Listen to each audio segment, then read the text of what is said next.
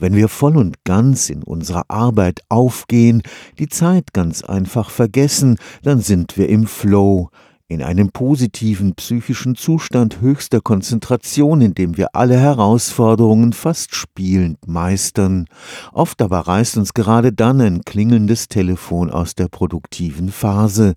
Eine neuartige Technologie soll das künftig verhindern. Künstliche Intelligenz soll die Flow-Phase am Arbeitsplatz erkennen und schützen.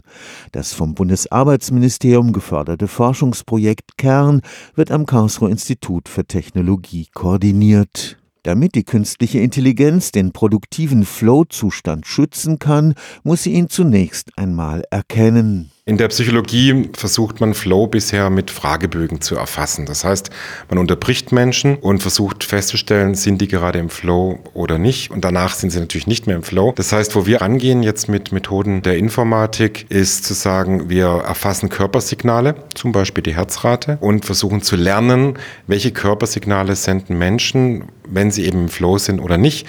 So ein System wird auch antrainiert mit Methoden des maschinellen Lernens. Und dann kann es eben mit einer gewissen Exaktheit erkennen, ob Menschen gerade im Flow sind, automatisch, das heißt ohne den Menschen zu unterbrechen. Professor Alexander Mädche forscht am Institut für Informationswirtschaft des KIT. Bereits jetzt lässt sich der Flow-Zustand in 80 Prozent der Fälle erkennen.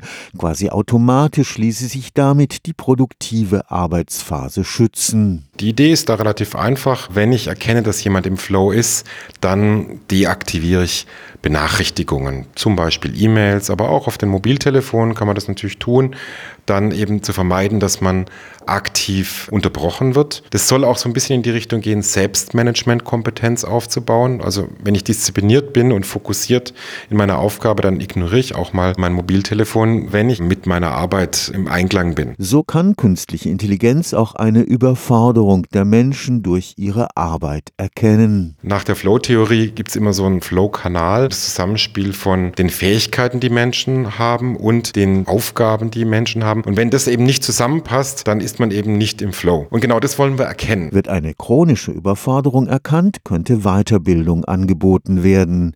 Den Wissenschaftlern ist es aber wichtig, dass die Kerntechnologie nicht als Überwachungsinstrument am Arbeitsplatz missbraucht wird. Wir gehen, was das Thema Privatsphäre anbelangt, an das Thema so ran, dass wir die Daten beim Mitarbeiter halten. Also auch tatsächlich mit einer technischen Lösung, dass die Daten nicht in ein zentrales System überführt werden, sondern dass die am Arbeitsplatz des Mitarbeiters gespeichert und auch ausgewertet werden. Das heißt, das Individuum entscheidet, was mit diesen Daten passiert. Die Möglichkeit besteht, mehr über sich selbst kennenzulernen, nicht um irgendwie Angst zu bekommen, dass jemand mir was aufdrückt, sondern vielmehr selbst in einen Zustand zu kommen, wo ich mit meiner Arbeit im Einklang bin. Ziel ist ein möglichst anschauliches Feedback zur Produktivität der eigenen Arbeit. Es ist gar nicht so trivial zu erkennen, was macht die Person, was weiß die Person und wie kriegt man das dann zusammengespielt. Also die Auswertung der Daten und dann die Präsentation dieser Ergebnisse an den Mitarbeiter. Es soll ja so eine Art Dashboard, also so eine Art kleine Anwendung